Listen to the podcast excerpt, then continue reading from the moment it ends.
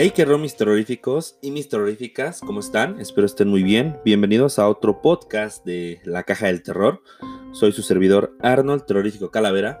Y pues en este podcast vamos a hablar de algunas cosillas macabras que han pasado en estos días. Y también vamos a hablar de un tema muy, pero muy largo. Espero que no sea tanto. Pero vamos a hablar de los zombies. Pero mientras vamos con unas noticias. Y esto pasó apenas este, ayer en el canal 5, bueno, se convirtió en, trending topic luego de que usuarios de, de, Twitter vieran en la cuenta oficial de la cadena de televisión un video fuera de lo común y que sin ninguna descripción fue publicado a las 2, 3 de la mañana.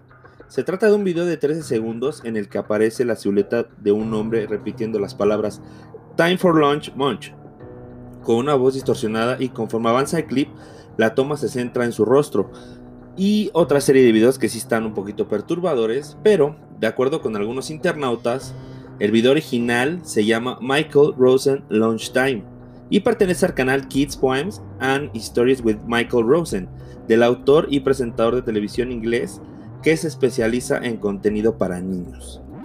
Como ven, este, pues son algunos videos que sí están medio macabros.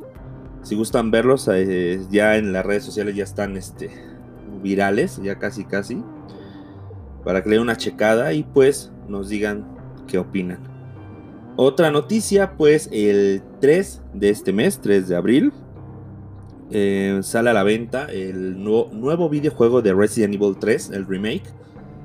Estaba viendo el gameplay, el, que es el pre, y está muy bueno, va a estar muy, muy, muy chingón el juego para esta cuarentena, pues creo que es una macabra opción. Eh, el juego está alrededor de 1200 a 1500 pesos, ya sea, ya sea digital o físico.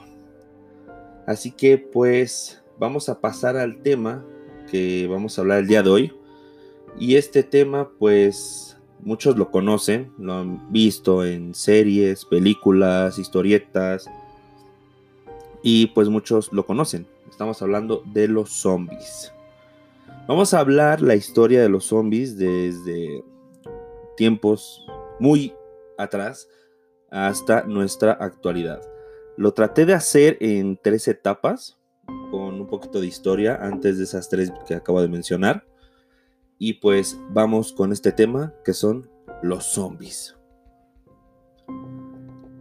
Las raíces del fenómeno zombie se ubican en Haití, un país tan pobre como pequeño arraciado históricamente por dictaduras, pestes, terremotos y hambruna. Todo comenzó en 1980 cuando el periodista inglés Spencer John, un pionero en el estudio de la cultura haitiana, su tradición vudú y los zombies, dio a conocer el ritual por lo que los jóvenes haitianos eran sacrificados por tribus aborígenes, haciéndolos beber una pócima aparentemente venenosa que más tarde denunciaba al periodista, estas personas eran revividas por defecto de extraños sortilegios que impartían los sumos sacerdotes del culto vudú.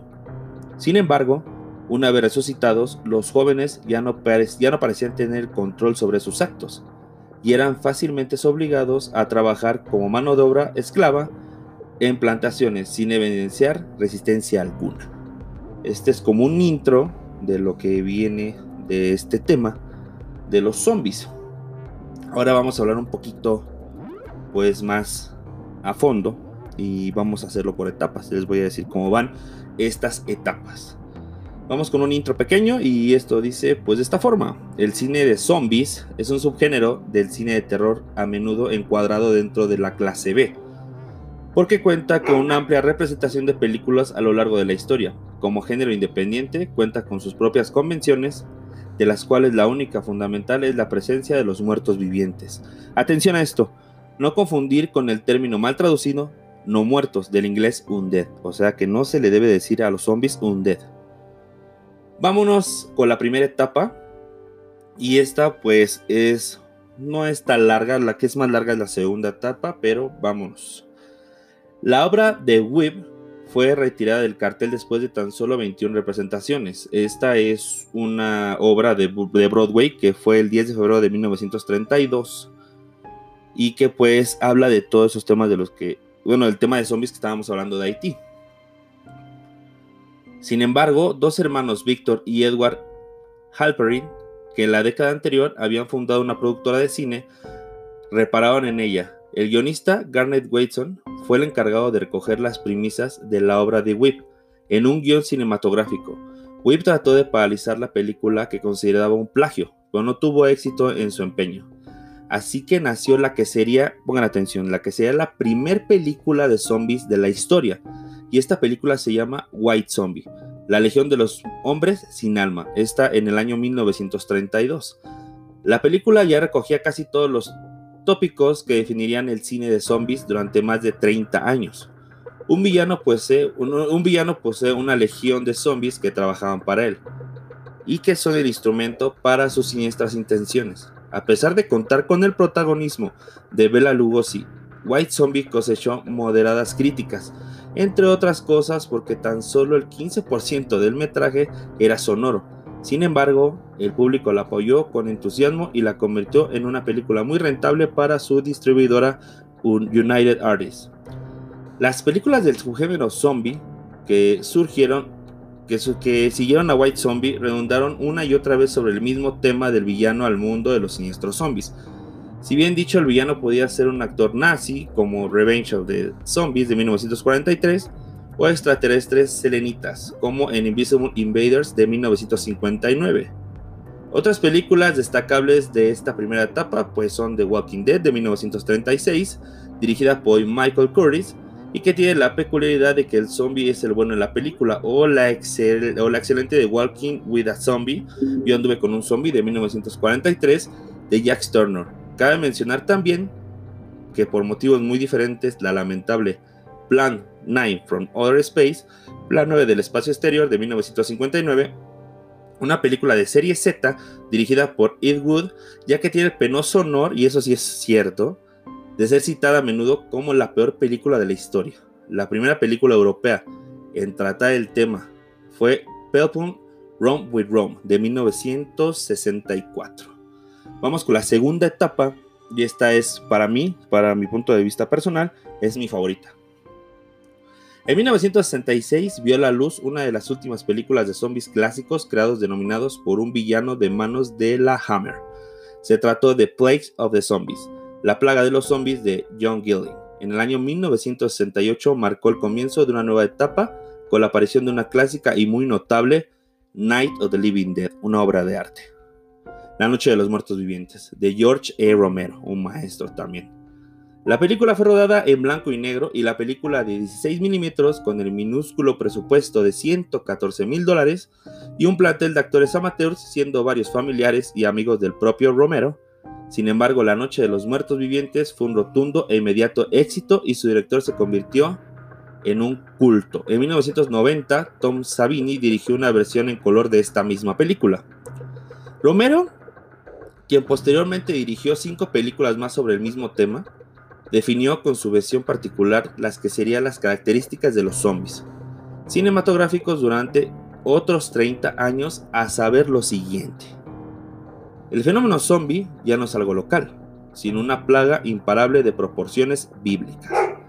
Nadie controla a los zombies, que no son sino muertos que han vuelto a la vida. La única motivación de los zombies es alimentarse con la carne de humanos vivos. Su capacidad de raciocinio es muy limitada. Si bien utilizan rudimentarios instrumentos, el primer zombie de la noche de los muertos vivientes trata de romper el cristal de un coche con una piedra. Su peligro no reside en su inteligencia ni en su velocidad, sino en su número y en su voracidad. El motivo de esta resurrección masiva de los muertos no es importante, y ha variado de una película a otra, siendo a veces la radiación un arma nuclear o la fuga de alguna sustancia química de uso militar, como el coronavirus. O simplemente la llegada del juicio final, lo que también podría ser con el coronavirus, que no creo, ¿verdad? Pero bueno. Además, la Noche de los Muertos Vivientes recogía una serie de convenciones muy particulares que han sido constantes en la obra de Romero. Si bien no han definido otras películas de zombies de la misma etapa, la más característica de estas convenciones es el hecho argumental de que el mayor enemigo de los protagonistas no son los zombies, sino otras personas, antagonistas, que tienen su propia idea sobre cómo sobrevivir, o bien a los recursos de los protagonistas. ¿Esto qué quiere decir? Pues un ejemplo muy claro es este, la serie de The Walking Dead. Yo en mi persona, lo bueno, obvio, lo personal, me quedé hasta la tercera temporada, ya que a mí no me gustó. Hasta ahí. ¿Por qué? Porque se hace hacía mucha novela para mí, pero es un ejemplo de lo que les acabo de decir. Ya no es tanto el apocalipsis zombie, sino es sobrevivir sobre otras personas y que esas mismas personas te quieran robar o quieran apoderarse de tus suministros. Es lo que pasa, ya no es tanto el zombie, como dice Romero. Y con esto entramos a la tercera y última etapa de los zombies. Pues, ¿cuál es esta? Esto, pues creo que de muchos ustedes deben de saber, que es pues los videojuegos. Los videojuegos como Resident Evil, que marcó un antes y un después, el género del survival horror pues ha marcado generaciones hasta la fecha. Lo estamos viendo con el lanzamiento de Resident Evil 2 Remake y el 3 que ya viene el 3 de abril. Y pues ahí se ve la horda de todo lo que es los videojuegos de zombies como Dead Island mm, y puedo decir miles de, de, este, de juegos.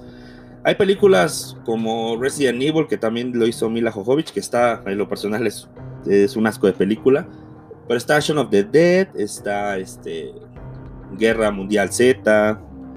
les puedo decir miles de películas, pero la tercera etapa pues son los videojuegos, porque ya pues han pasado ya la, de, manera generacional este, a esta etapa de desde, desde una obra en Broadway hasta los videojuegos y que ya en este tiempo, en la actualidad, los juegos se ven de manera impresionante.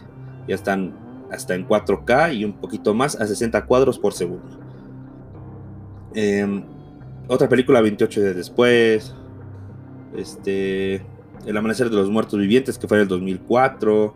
Ya, como les había dicho, Son of the Dead, Planet Terror, um, Death Proof, Winnie Tarantino, este, Greenhouse también. Soy leyenda incluso de, Will Smith. Y puede decirles más que están con esta tercera ola o tercera etapa. Pero bueno, este fue el género, bueno, lo que quería hablar del género zombie. Espero les haya gustado. Em, creo que ya no me trabé tanto como en el podcast pasado. Ya me tengo que despedir porque me estoy yendo a 12 minutos, pero sin antes, este, pues mandar saludos. Quiero mandar saludos a, a Gabriela, a, a Bonilla, también quiero mandarle un macabro abrazo. También a Carla Cookies también. Y otro Azul, que, también es alguien al que le mando un, le mando un gran y macabro abrazo.